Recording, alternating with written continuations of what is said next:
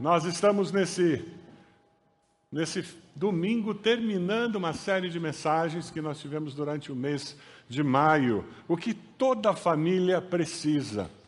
E nós estamos encontrando a resposta do que toda família precisa ali no livro de Gálatas 5, 22 a 23. O fruto do Espírito. E nós temos estudado as nove partes do fruto do Espírito.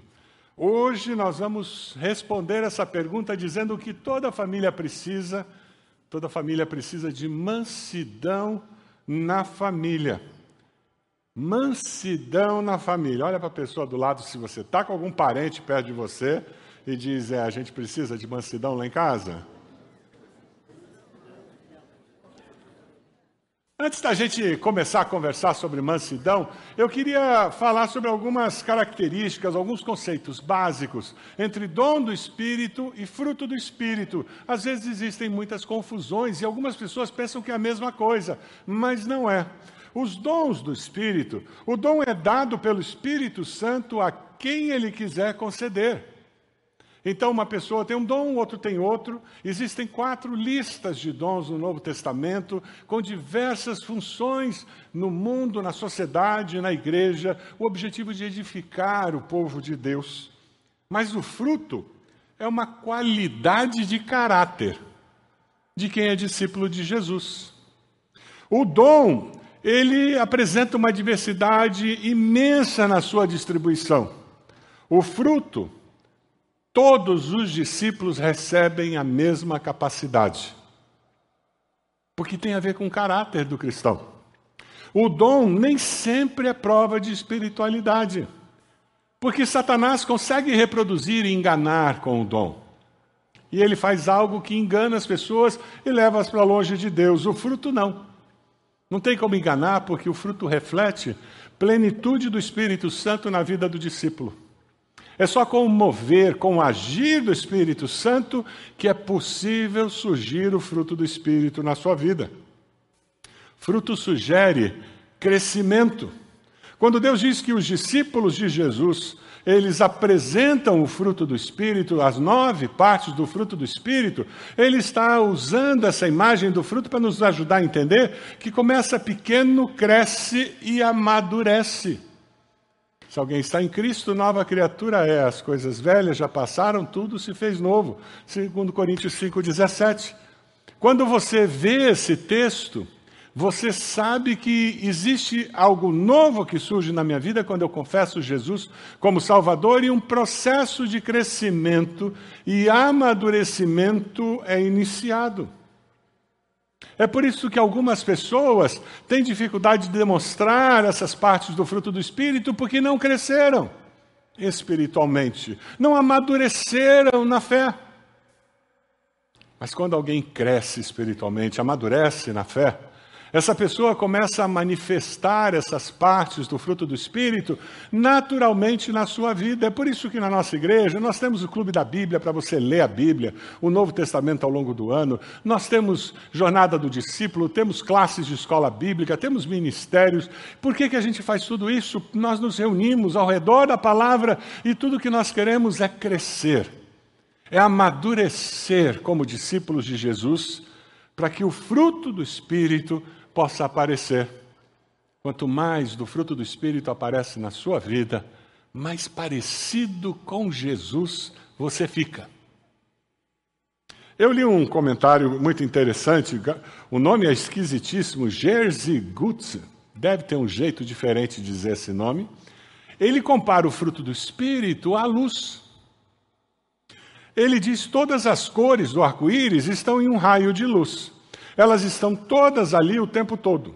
Elas não são necessariamente visíveis para nós todo o tempo, mas elas estão ali. Como as cores do arco-íris estão presentes no raio de luz, as partes do fruto do Espírito estão presentes quando o Espírito age. Que coisa linda nós fazermos parte disso. Sabe, lá no primeiro século, aqueles primeiros cristãos que se converteram e que o comentário que a sociedade fazia, que está registrado em Atos 17, é que via, aqueles que vi, viraram o mundo de cabeça para baixo. Sabe por que, que eles viraram a sociedade, o mundo da época, de cabeça para baixo? Impactaram daquela forma? Porque o fruto do Espírito era manifestado nas suas vidas. Era tanta mansidão e perseverança que eles não sabiam o que fazer com os cristãos. Perseguir não dava conta, matar não dava conta. Tirar as propriedades não dava conta de parar aquele grupo que virou o mundo da época de cabeça para baixo. O nome da série é O que toda família precisa. Eu queria que hoje você pensasse de uma forma especial na sua família, naquele núcleo familiar mais próximo, aquela família estendida e viver em família é um desafio, não é verdade? É fácil viver em família? Viver em família é um desafio, por quê? Porque são seres humanos, gente, como nós. Mas viver em família e conseguir viver em paz, harmonia, é bom demais, não é? Gálatas 5, 22, 23. Vamos ler juntos esse texto? Vai ser projetado na tela para que você possa ler junto. Vamos lá? Mas o fruto do Espírito é amor, alegria, paz, paciência, amabilidade, bondade, fidelidade, mansidão e domínio próprio. Contra essas coisas não há lei. Que mansidão é essa que a palavra nos fala? Que mansidão é essa? Eu pedi ao irmão Romero, Homero Reis, que trabalha com treinamento de, de pessoas, de equipes, ele tem um trabalho muito lindo na internet e trabalha muito com inteligência relacional. Ele me deu uma resposta que eu achei interessante. Ele disse: do ponto de vista da inteligência relacional, mansidão é uma competência adquirida. Você não nasce com ela. Ninguém é manso de graça. Foi algo que foi adquirido ao longo da vida. E ele faz uma conexão, dizendo ligado ao conceito do sereno. Você já viu o sereno? O sereno cai sem fazer barulho sobre a terra, sobre as plantas, e aquela umidade do sereno hidrata a planta e o terreno e o sereno faz isso sem machucar. Acabou o sermão.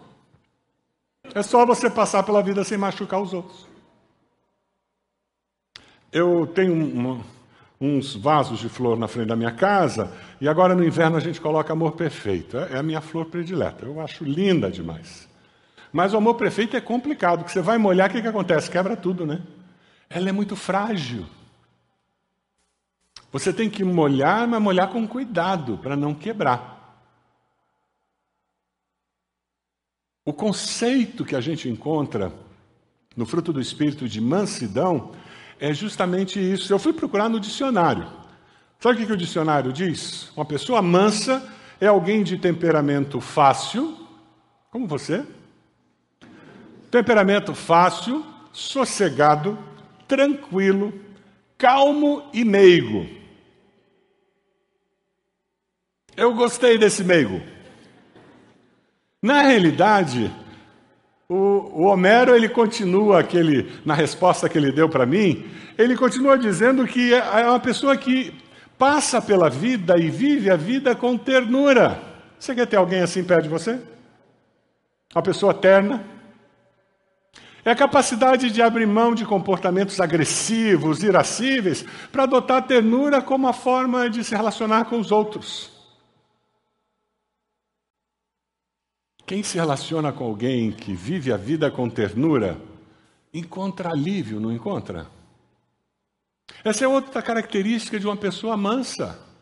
É uma pessoa que traz alívio nos relacionamentos, porque a maneira como ela vive a vida traz cura. A maneira como ela se relaciona com as pessoas nas diversas circunstâncias traz a ternura que produz cura, suaviza a vida, Você conhece gente que a vida é pesada? Tem gente que a vida é pesada.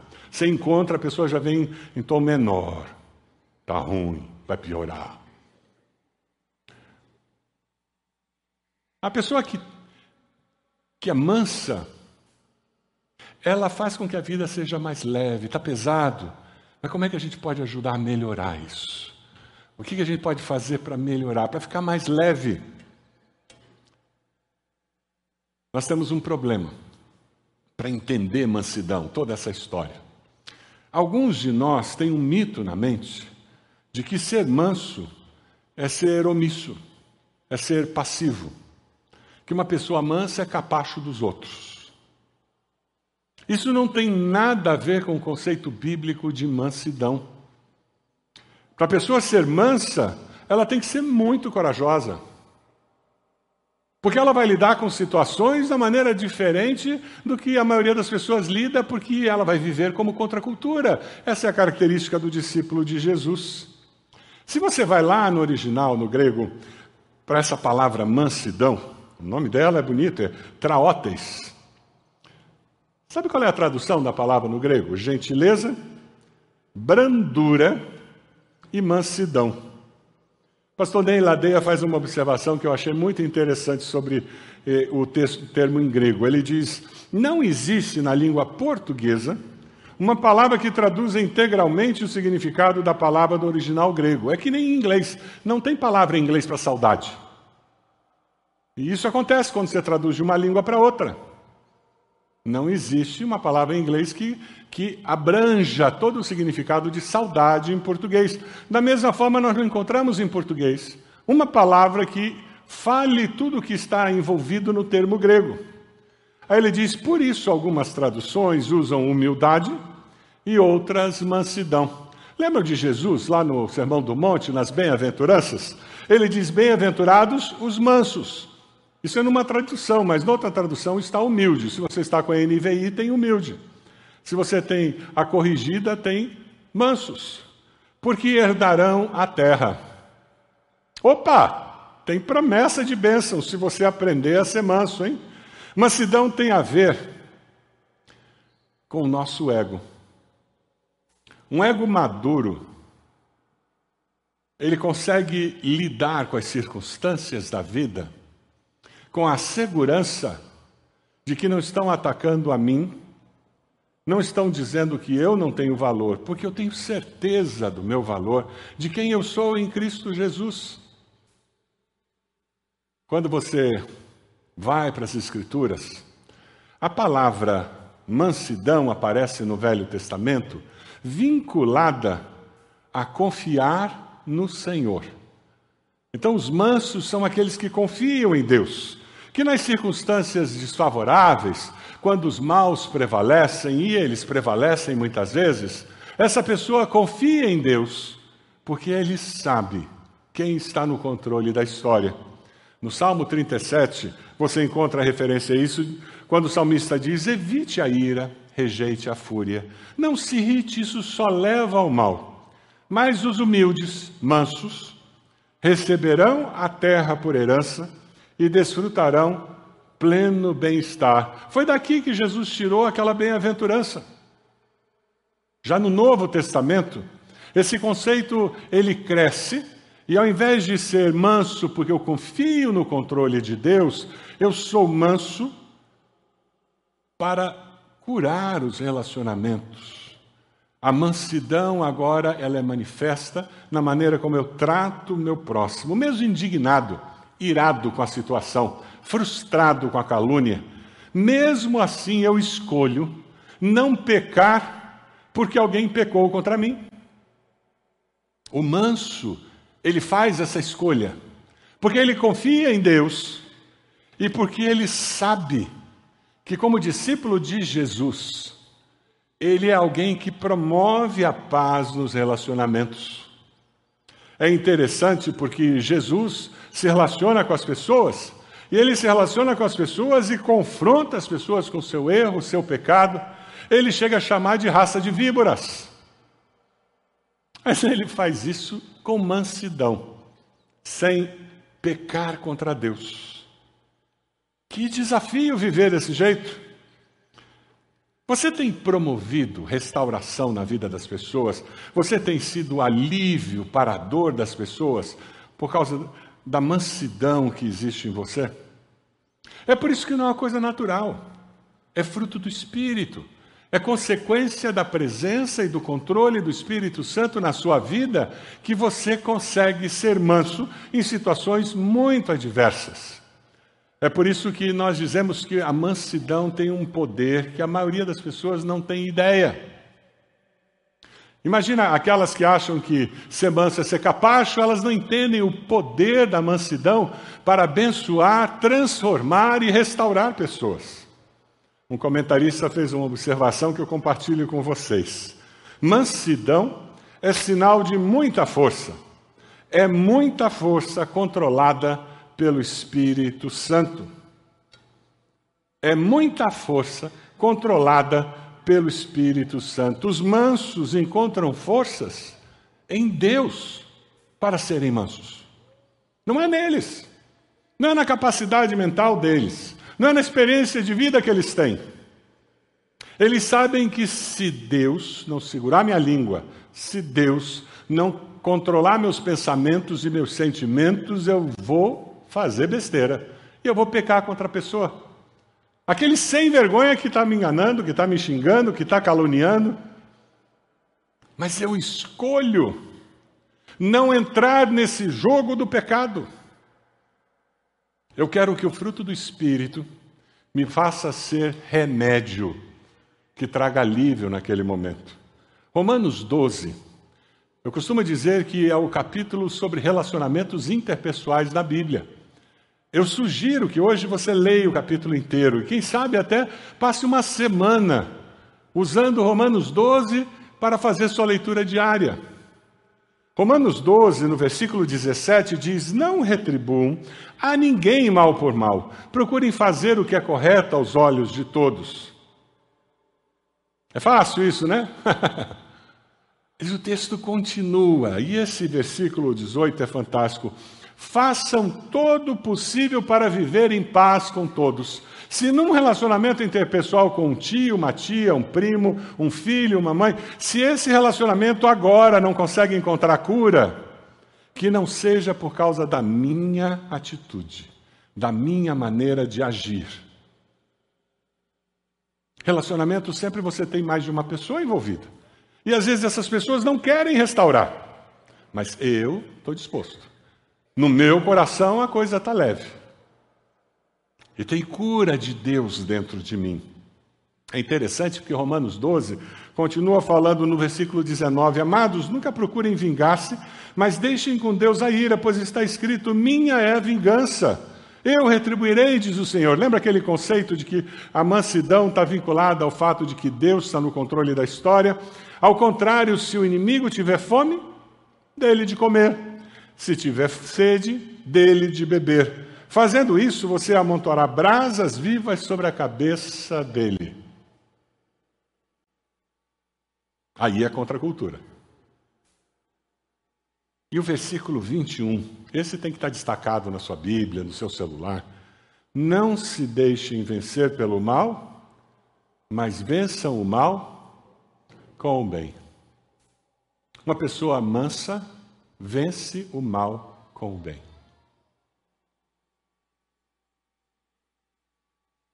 Veja, ela não é omissa, ela vence o mal. Mas como é que ela vence o mal? Chamando para dez? Entrando no braço? Caluniando a pessoa? Não, não, ela procura maneiras de trazer alívio para aquele coração aflito que está caluniando. Aquela pessoa que não descobriu um sentido maior na vida do que tentar prejudicar o próximo. Quem é manso e humilde de coração marca a vida das pessoas que se relacionam com ele ou com ela. Você deseja que Deus construa dentro de você, por meio do Espírito Santo, essa mansidão, para que as pessoas com quem você se relaciona percebam a presença de Jesus e sejam abençoadas por você? Ser manso é ter paz e paciência em meio às provações e provocações. O homem natural não consegue ser manso, mas o homem cheio do Espírito, a mulher cheia do Espírito, consegue experimentar isso, porque é parte do fruto do Espírito. Uma pessoa mansa tem mansidão na busca de restauração. O apóstolo Paulo fala com os coríntios dizendo que eles foram chamados para serem ministros da reconciliação, da reconciliação do homem com Deus, ministros da restauração. Todo o projeto do nosso Celebrando a Restauração em nossa igreja é ajudar a pessoa a encontrar esse equilíbrio interior nos processos da vida para que ele possa tornar-se bênção para alguém que está perto dela. Gálatas 6:1 diz assim: Irmãos, se alguém foi surpreendido em algum pecado, vocês que são espirituais, que são maduros na fé, que aprenderam os princípios da palavra, deverão restaurá-lo com mansidão. Cuide-se, porém, cada um para que também não seja tentado. Qual é a sua atitude quando você encontra alguém que errou, alguém que pecou? Principalmente contra, quando esse erro e esse pecado é contra você.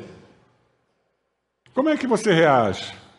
Deus consegue separar pecado do pecador. Deus odeia o pecado e ama o pecador. A gente normalmente faz uma grande salada, né? E a gente odeia o pecado e o pecador. Que o cara não presta porque fez isso comigo. Quando nós descobrimos o agir do Espírito produzindo em nós mansidão, nós vamos ter uma atitude parecida com a de Jesus. Os homens trazem uma mulher, eles querem apedrejá-la. Jesus diz: quem não tiver pecado, atire a primeira pedra. E aqueles homens começaram a ir embora. Jesus para de escrever no chão, olha para a mulher e diz: Onde é que estão aqueles que te condenavam? Ela disse: Todos foram embora, Senhor. E Jesus vira para ela e diz: Eu também não te condeno. O manso tem essa atitude. Eu também não te condeno. E parou aí? Não. Esse que é o ponto. Mansidão faz com que você não saia por aí condenando todo mundo, mas faz com que você apresente a verdade com clareza. Ele disse: Eu também não te condeno, mas vá e não peques mais. Os mansos foram chamados por Deus para apresentar a verdade que transforma. 1 Pedro 3, 15 e 16, nós lemos assim: Antes, santifiquem-se como Senhor em seu como Senhor, Cristo como Senhor em seu coração, estejam sempre preparados para responder a qualquer pessoa que pedir a razão da esperança que há em vocês. Contudo, façam isto com mansidão e respeito, conservando boa consciência, de forma que os que falam maldosamente contra o bom procedimento de vocês, porque estão em Cristo, fiquem envergonhados de suas calúnias. Quem ama, fala a verdade, como ela é. Um pai que ama o filho, a filha, tem que falar a verdade. Não pode fingir que não está acontecendo, fazer vista grossa. Mas tem que falar a verdade em amor. Esse é o nosso grande desafio. Para que haja restauração, as pessoas precisam encontrar a verdade, porque é a verdade que liberta. Ah, isso é intolerância. Não é intolerância. Dizer que só existe um caminho para Cristo, para Deus, que é Cristo Jesus, porque Ele é o caminho, a verdade e a vida, não é ser intolerante. É falar a verdade revelada nas Escrituras. Mas temos que falar isso em amor. Pessoas são livres para viver como querem viver. E é por isso que nós temos que falar que, independente das suas escolhas, existe um caminho para Deus, existe uma verdade que perdura, existem princípios eternos na palavra que guiam as nossas vidas. Você fala a verdade e fala com amor, com mansidão. Ah, mas eu sou assim, eu sou uma pessoa muito sincera. Comigo é na lata, eu falo tudo que eu penso. Já encontrou alguém assim? Isso é uma pessoa que está se escondendo atrás dessa, desse discurso para não reconhecer que é mal educada. Educação faz bem.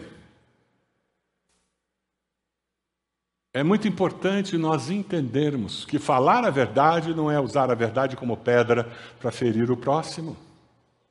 Nós falamos a verdade em amor porque estamos buscando restauração, transformação. Quando nós nos relacionamos dessa maneira, sabe qual é a consequência de nós falarmos a verdade em amor, buscando restauração, com mansidão? Nós começamos a nos tornar promotores da unidade da família, promotores da unidade da família maior, promotores da unidade da família de Deus na igreja, no pequeno grupo. É o que o apóstolo nos fala em Efésios 4, 2 a 4, como prisioneiro do Senhor. Rogo-lhes que vivam de maneira digna da vocação que receberam.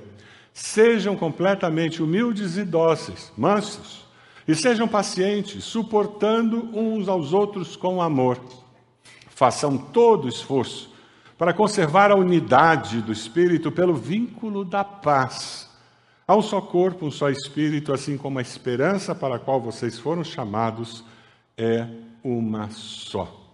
Lidar com gente é complicado. Lidar com você é complicado, porque você é gente. Lidar com os filhos é complicado, porque eles são seres humanos. Ligar com o cônjuge é complicado porque ele ou ela ser humano. Mas conviver com pessoas e ter uma convivência sadia, harmoniosa, é a maior experiência que nós podemos ter nesse lado da terra, do céu. É impressionante como nós precisamos aprender esse princípio da mansidão nas palavras, nas atitudes, nas ações, Provérbios 15, 1 diz que a resposta calma desvia a fúria, mas a palavra ríspida desperta a ira. Na sua família, você é aquela pessoa que joga lenha, lenha na fogueira? Joga gasolina no problema para pegar mais fogo?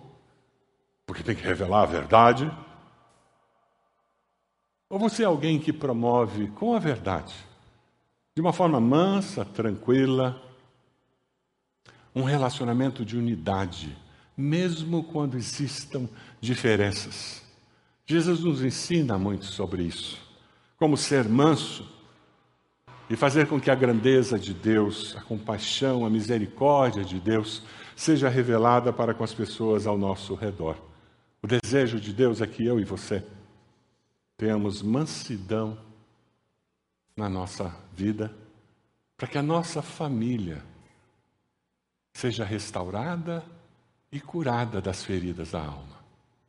O desejo de Deus é que o fruto do Espírito seja algo natural na sua vida, como uma laranjeira da laranja, um limoeiro da limão. Um discípulo, uma discípula de Jesus produz o fruto do Espírito, com todas as suas partes. Nós estamos na época de polcã, não é verdade? Eu adoro polcã. Aí você descasca. É uma fruta. Mas aquela fruta tem vários gomos, não é verdade? O gomo não é a polcã, né? É o gomo da polcã. A fruta são todos aqueles gomos. O fruto do Espírito são as nove partes. Já aconteceu com você de quando você descasca a polcã, você olhar e tem um gomozinho pequenininho no meio? Quem já achou um gomo pequenininho? Parece a vida da gente, não parece? De repente, o teu gomo de amor, o teu gomo de fidelidade, de domínio próprio, está do tamanho apropriado. Mas você vai olhar, o coitadinho do, da mansidão está pequenininho, não tem quase suco nenhum. Porque você não deixou intencionalmente que o Espírito de Deus transformasse você. Para que você tivesse as nove partes equilibradas, do mesmo tamanho. O resultado de nós vivermos essa vida equilibrada e permitirmos que o Espírito produza esse crescimento, você encontra em Efésios 4,13, até que alcancemos a unidade da fé, do conhecimento do Filho de Deus e cheguemos à maturidade, atingindo a medida da plenitude de Cristo. Conforme você conforme você cresce, amadurece na fé, o fruto do espírito começa a surgir na sua vida com muita naturalidade. É uma bexiga. Ela está cheia de ar e ela está fechada. Uma pessoa que manifesta o fruto do Espírito, que está cheio do Espírito Santo e que tem as partes do fruto sendo manifestas, quando vem as encrencas da vida que apertam, espremem, ela permanece. A batida vem e ela volta, a batida vem e ela volta. Essa é a vida de alguém que está dependendo do Espírito para manifestar as partes do fruto do Espírito. Mas existem algumas pessoas que estão vivendo de uma maneira diferente.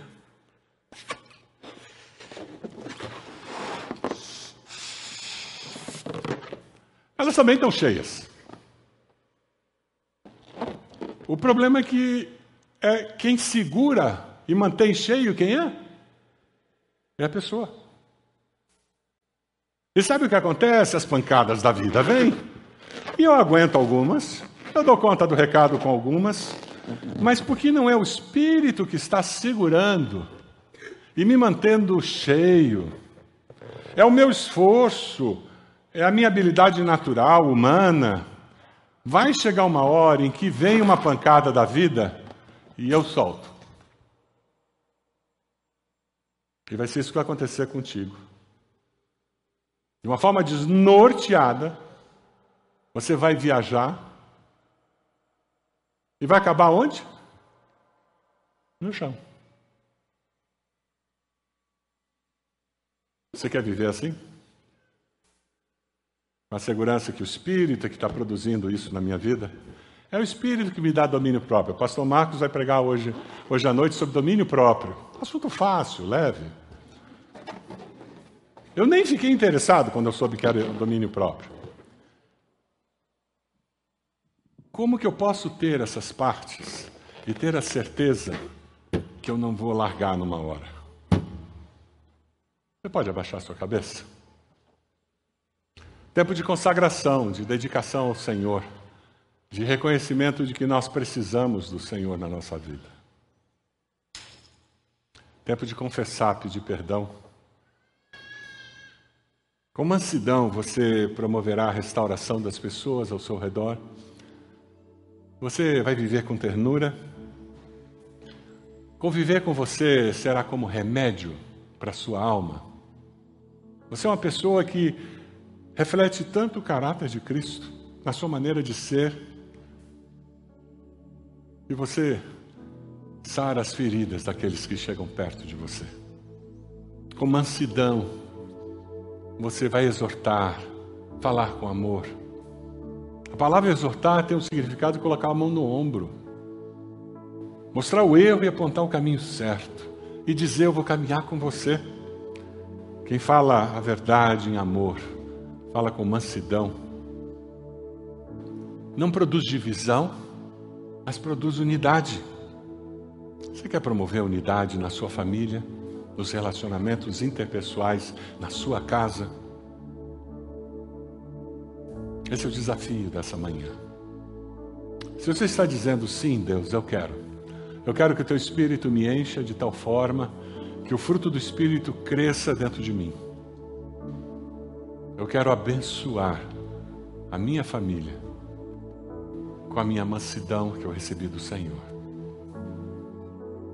Se você deseja fazer isso, você pode ficar de joelhos onde você está, com esse gesto dizendo: Deus, eu estou de joelhos aqui, que eu quero ser manso. Talvez você esteja dizendo, pastor, o senhor não faz ideia de como eu sou brabo, estourado. Eu fico feliz de saber disso. Eu quero ver o milagre acontecer. Vem me contar o um milagre depois. Porque é isso mesmo. Nós termos mansidão é milagre de Deus. Não é coisa humana. Uma família viver com unidade é milagre de Deus. Não é resultado de sabedoria do pai e da mãe. É milagre de Deus. Nós pensarmos diferente é, dif é natural, é coisa do ser humano. Mas conseguirmos com mansidão conviver com as diferenças, buscando consenso, um caminho comum, ah, isso é obra sobrenatural de Deus. Tem algo específico no seu coração Coloque isso diante de Deus. Tem uma pessoa que você identifica que não tem agido com mansidão com aquela pessoa, coloque aquela pessoa diante de Deus agora. E diga: Deus me transforme numa pessoa mansa. Eu quero ficar admirado, admirada pelo milagre que o Senhor fez na minha vida. Teu povo, Senhor, nós estamos de joelhos agora, dizendo que somos do Senhor. Nós confiamos no Senhor, nós amamos ao Senhor de uma forma muito especial, porque o Senhor nos amou primeiro. Deus amado, nós de joelhos, como teu povo, clamamos pelas tuas misericórdias sobre nós. Ó oh, Deus amado, com teu Santo Espírito, faça brotar dentro de nós o fruto do teu Espírito e que nós possamos amar, Senhor, nós possamos ter a alegria que vem do Espírito. Ó Deus, que nós possamos ter todas essas partes do fruto do Espírito e de uma maneira especial nós clamamos por mansidão nas nossas palavras, nas nossas ações e reações, porque nós queremos abençoar, nós queremos ser instrumento de cura na vida das pessoas. Ó Deus, nós nos colocamos de joelhos diante do Senhor, porque só o Senhor é o nosso Deus. Faz uma obra, Senhor. Nós oramos em nome de Jesus.